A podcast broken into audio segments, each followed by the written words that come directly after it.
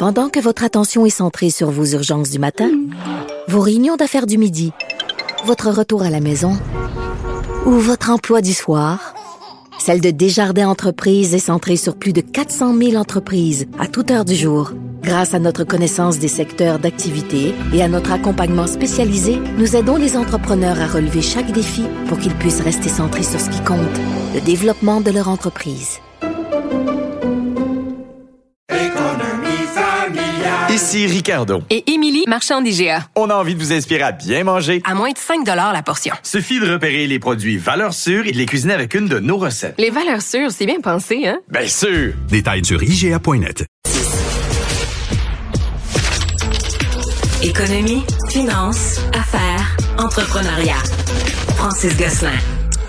Francis, j'espère sincèrement que ton passeport est pas dû pour être renouvelé en ce moment parce que ça pourrait être long. S'il vous plaît, hein? il y a 150 000 personnes qui sont... Euh, ouais, vas-y. Ouais, non, ben j'ai été dans la dernière batch des déshérités du passeport, là, moi, fait que j'avais comme plus ou moins dormi là, sur René Lévesque là, pour avoir mon passeport euh, l'année dernière. Tu te rappelles quand il y avait eu la dernière le dernier prétexte un peu médiocre pour ne pas servir les Canadiens. Puis là, ben aujourd'hui, on est servi avec un, nouveau prétexte. Ouais. Euh, puis, là, on zoome sur les passeports, mais parce que les passeports, apparemment, Alex, tu seras heureux d'apprendre que ce n'est pas un service essentiel. Mais non. capable de se déplacer, c'est comme c'est du luxe. Euh, et donc, euh, essentiellement, là, sauf si tu es comme un euh, un réfugié, là, on ne pourra plus ou en fait pratiquement plus obtenir de passeport là, en raison, bon, de la grève qui vient d'être déclenchée de 155 000 fonctionnaires euh, fédéraux, euh, donc euh, qui va avoir de nombreux impacts. Et en ce qui me concerne, bon, l'aspect de la grève m'intéresse à la limite, mais c'est surtout l'impact économique que tout ça va avoir justement sur les transferts vers les particuliers, vers les entreprises, l'émission des passeports justement et un paquet d'autres services duquel dépendent des individus pour éventuellement travailler, se déplacer, euh, investir, économiser, etc. Euh, ça n'a pas été chiffré ou en fait j'ai cherché toute la journée s'il y avait des études qui avaient été faites. Il semble que non, euh, mais ça va plusieurs millions de dollars par jour. Puis je pense que plus le conflit va se prolonger, plus ça risque d'être dommageable pour l'économie canadienne. Ouais, parce que ça pourrait coûter, là, là t'as dit, ça a comme coupé un instant, mais t'as dit plusieurs millions de dollars par jour là, que ça pourrait coûter comme grève.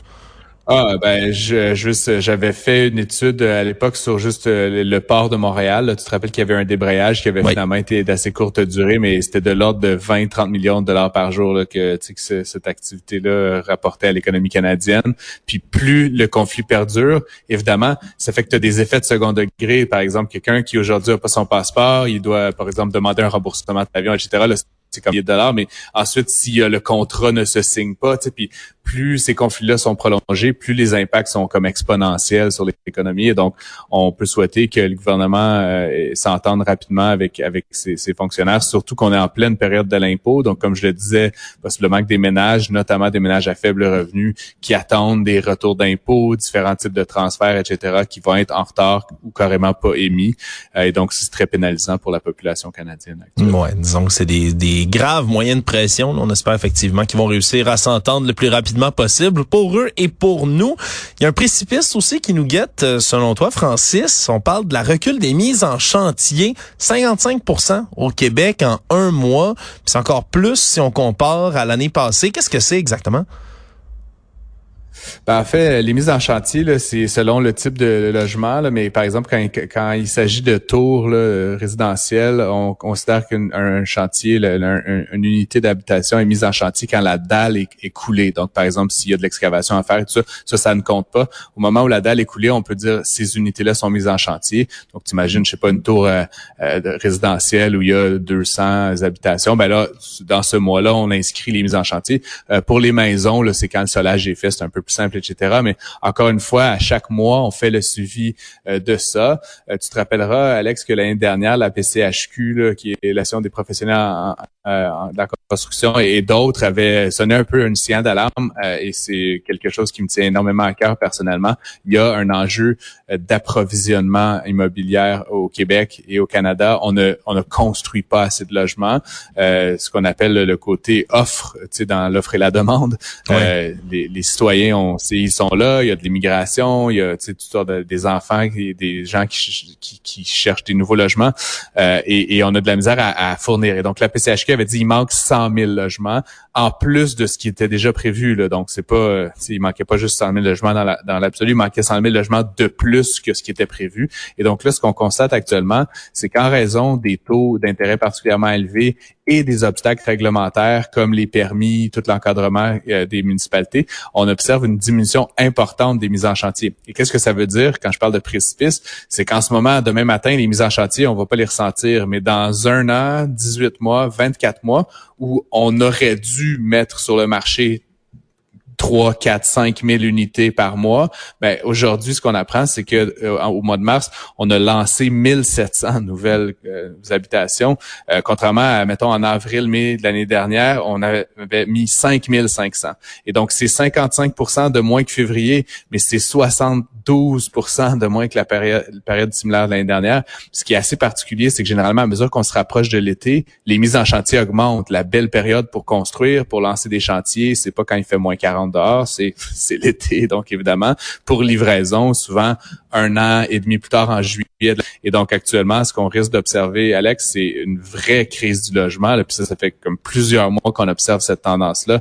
Les, les forts taux d'intérêt vont avoir un impact décalé dans le temps très important sur le prix du logement au Canada et en particulier au Québec et en particulier dans les grands centres comme Québec et Montréal. C'est d'ailleurs là où on observe les plus fortes baisses des mises en chantier. Fait que c'est très épeurant à quelque part. J'espère juste qu'on va réussir à trouver une solution euh, euh, créative à cette problématique. -là. Ouais, c'est assez inquiétant. Merci de t'entendre là-dessus. Je pensais qu'on était déjà en crise du logement, même si certaines personnes, genre le gouvernement, ça, ça s'acharne à le nier autour de ça. Ben garde, j'ai pas hâte de voir qu'est-ce que ça va être quand on va être dans la véritable crise du logement. En espérant qu'on réussisse à éviter ça. Et finalement, là, hier, à pareille date, on, on se parlait du fameux procès en diffamation, le Fox News et Dominion Voting System. Finalement, on n'aura rien à se mettre sous la dent. Ils ont fini par s'entendre hors cours. Quand même un gros magot, 787 millions de dollars, si je ne m'abuse. C'est énorme, mais c'est moins que ce qui était demandé, 1,6 milliard au départ. surtout, on risque de, rater quand même des détails croustillants du procès auxquels on aurait eu droit euh, autrement.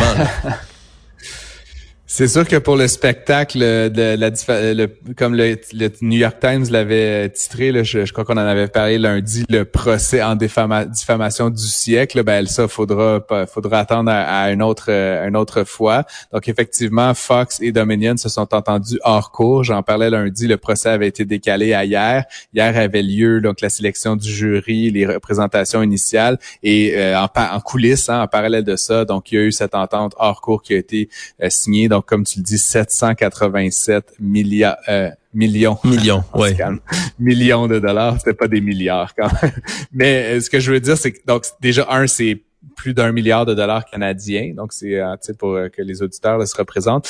Euh, c'est une somme assez importante et pour moi, il y a plusieurs éléments là-dedans. Bon, évidemment, on, on est déçu pour le spectacle, mais surtout, ça permettra pas, évidemment, au tribunal, puis aux auditeurs, puis à, à, la, démocratie américaine de voir l'étendue de la, de la falsification de la vérité là, qui avait lieu derrière des portes closes. On en a eu des bribes, des courriels et des SMS, mais il aurait fallu que des gens comme Laura Ingraham, Tucker Carlson, et même peut-être M. Murdoch viennent témoigner. Puis là, on aurait eu là, le, des détails très croustillants sur la fabrication du consentement par Fox News.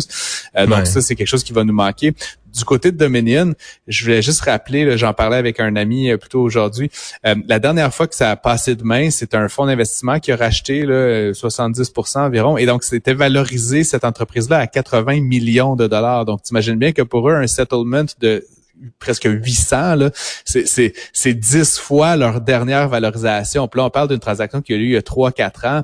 Peut-être que l'entreprise a grandi depuis, mais en général, pas, pas si vite que ça. Donc, c'est vraiment une grosse somme d'argent pour eux. Euh, c'est sûr qu'ils ont été euh, quand même largement diffamés là, par Fox, mais je pense que pour eux, c'est comme un coup de circuit, évidemment, du point de vue strictement financier.